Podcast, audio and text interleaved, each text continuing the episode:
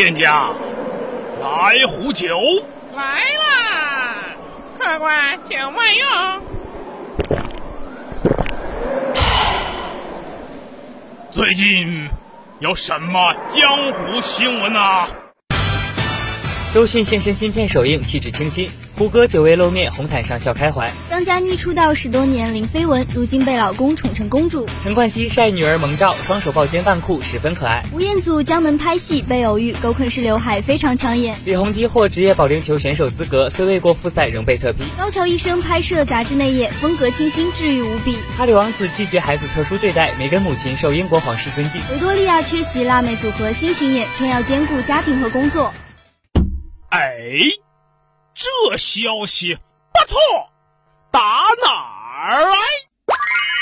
娱乐驿站，电影、电视、音乐、明星八卦，娱乐驿站用声音传递娱乐，让全方位的娱乐资讯叫醒你的耳朵。在这个时间，让我们为娱乐疯狂。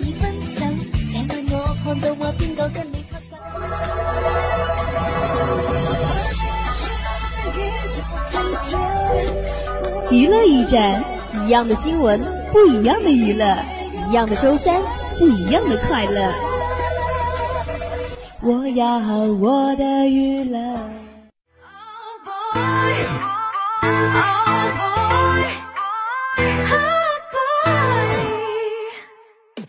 各位音柱下以及收音机前的听众朋友们，大家好呀！这里是每周三下午的娱乐驿站，我是淘淘。Hello 啊，我是永远年轻、永远磕 CP 的周周。哟，这不是我们的真香达人周敬泽吗？至于这么阴阳怪气吗？我不就是没忍住又打开了玉龙吗？也不知道是谁在上期节目还说游戏滤镜打成马赛克也看不下去哦。果然啊，女人的嘴骗人的鬼。哎呦，还好意思说我？别告诉我你不看。哎，我看我看，你得等我说完嘛。边看边吐槽也是一种快乐。主要是一部电视剧能有好多个故事单元，每个单元主角人设都不一样，爱一个相当于爱四个，这不得血赚啊！还有就是人龙恋戳中了我的萌点，跨越种族的爱情，不知道为啥对我总有种致命的吸引力。你这高低是有点什么怪癖吧？就这一点上，我们两个那也是彼此彼此了。别以为我不知道你平时都看的啥小说电视剧，什么男主是妖啊神啊，嗯，瞧你这败家小孩儿。我就这点小爱好还都给你抖露出去了。那么，亲爱的听众朋友们，刚才的那一小段我们掐掉，下面让我们一起进入娱乐抢先听吧。先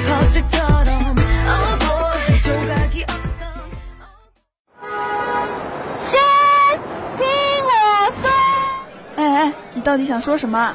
你听。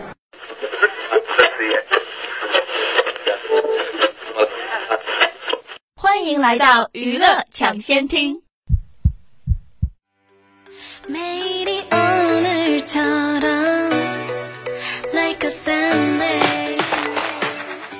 第三十届华鼎奖提名揭晓，张译、刘德华、于和伟等争影帝。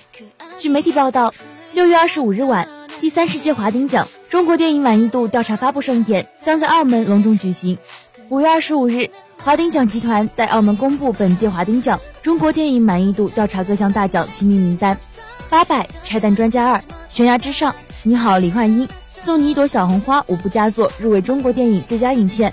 张译、刘德华、于和伟、易烊千玺和张震角逐影帝，巩俐、周迅、张子枫、张小斐和万茜竞争影后。张哲瀚直击信息被反复篡改，工作室发文称已报警。据媒体报道，五月三十日，张哲瀚工作室发文称张哲瀚及团队人员机场值机信息被反复篡改，表示已报警处理。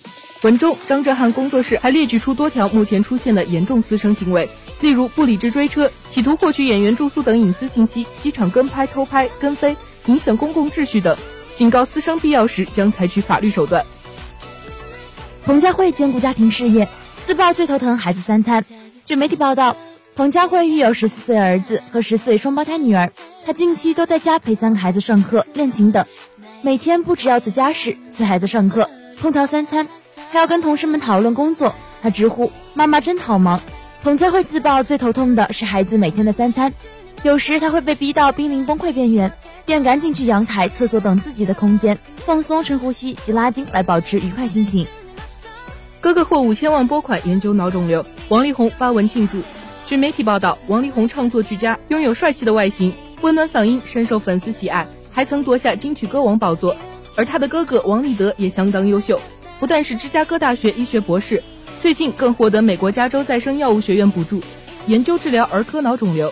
王力宏开心地表示：“恭喜王立德博士获得了加州政府重要拨款，也祝愿这次的科学研究能拯救更多脑瘤病童。”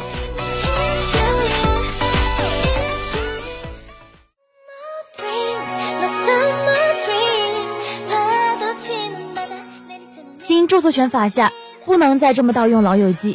据媒体报道，近日，优酷、腾讯、爱奇艺三家视频网站同时发表声明，表示其五月二十七日推出的《老友记》重聚特辑，在上线数小时后就出现了侵权盗版视频。声明里坚决抵制此类侵权行为，并呼吁保护版权。《老友记》重聚节目的播出，成功点燃了人们的怀旧情怀。对于这部优秀剧作人物与剧情的讨论，还有电视剧带来的陪伴与安慰。人们都表示了致敬与感谢，但对于《老友记》重聚特辑的盗版，也再次引起业内关注。《寂静之地二》导演没想过有续集，现在想拍三部曲。据媒体报道，二零一八年由约翰·卡拉辛斯基自导自编自演的《寂静之地》，将无声转化为惊悚元素，打造了一部融合家庭亲情、沟通与生存的现代惊悚悬疑力作。该片将惊心动魄的紧张气氛融入到层层深入的叙事结构中。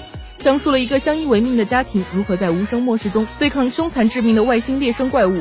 影片全球上映后深获好评，凭借新颖的设定成为当年的一匹黑马，在全球取得了三点四亿美元票房。随后续集的制作也顺理成章列上议事日程。报深田恭子适应障碍症病因，疑与富商男友有关。据媒体报道，日本三十八岁女星深田恭子经纪公司二十六日无预警宣布暂停演艺活动。原因是她自二零二零年春天起便开始出现身体不适，直到这个月才确诊适应障碍症。而近日他患病的原因也疑似曝光，似乎跟与富商男友山本弘之分手有关。对此，也有业界人士透露相关信息。张基龙、孙妍在否认恋情，曾发同个大海风景照引传闻。据媒体报道，韩国演员张基龙和前艺术体操选手孙妍在曾爆出恋爱传闻，两人在社交平台发布同一张釜山大海的照片。张基龙所属公司 YG 娱乐表示，张基龙和孙妍在不认识，照片是和宋慧乔在拍摄电视剧《现在正在分手中》时去釜山拍摄的照片。孙爷在方面也表明了，恋爱传闻纯属无稽之谈。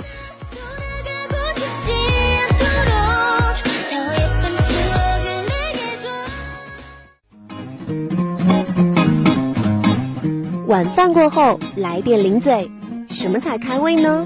饼干。花生、巧克力，通通都不要！我要娱乐来开怀，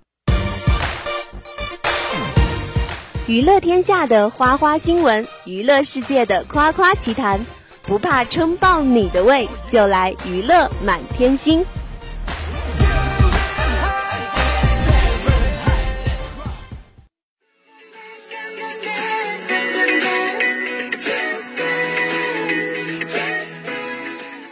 回来，这里是娱乐满天星，我是周周，我是淘淘。说起电视剧，像玉龙这样的人妖恋，那可是由来已久。就比如说那部最经典的《新白娘子传奇》，你这追溯的确实也够经典的。白素贞和许仙那一把油纸伞下的情缘，看得我当年超级想要一把油纸伞。还有那首《千年等一回》，谁听了不得说一句也轻回。除了《白蛇传》，再看看那一整部的《聊斋》。哪一个不是跨越种族的爱恋？哪一段不是爱得死去活来？就是因为小时候《聊斋》给我迷的呀，狐狸到现在还是我的首选，完全拒绝不了痴情又美艳的毛茸茸。不过你这只看古装剧里的人妖恋，格局是不是有那么一点点点小啦？现代剧里跨越种族的恋爱，那肯定也少不了的。想想那曾经风靡全亚洲的都敏俊熙，二零二一了也不得不佩服编剧的脑洞。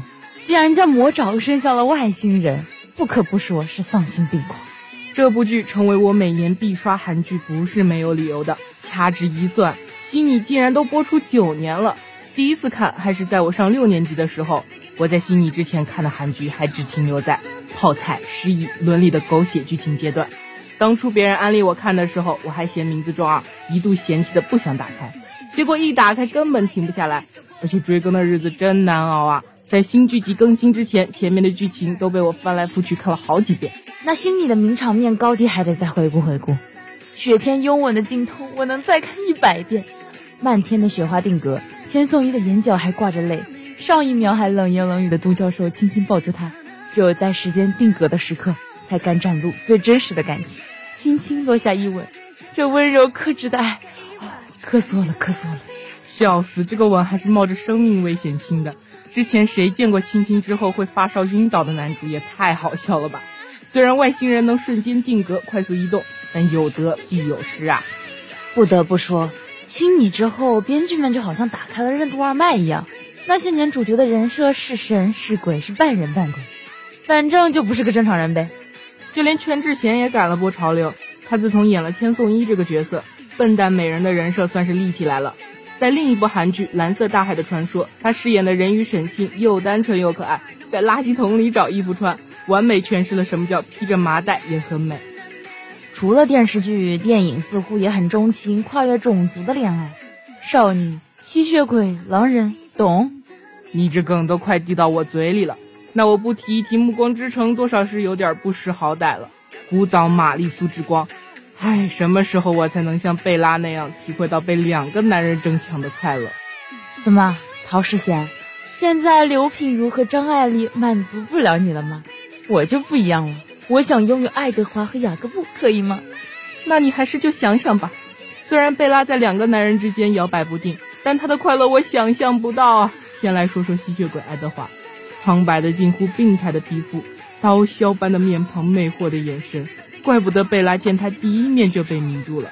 狼人雅各布走的路线就比较粗犷了，变身狼人那衣服一撕，野心又迷人。偏偏这两个人只对贝拉一个人情有独钟。唉，这就是女主光环吗？这边建议看看小 K 的脸，你就知道为什么了。尽管后来的几部越拍越拉了，但第一部完全就是白月光，看多少遍都不腻。那段校园初遇，看一遍心动一遍。导致我老幻想着什么时候能和某个校草来个一眼万年、坠入爱河、轰轰烈烈、荡气回肠。笑死，根本遇不到校草。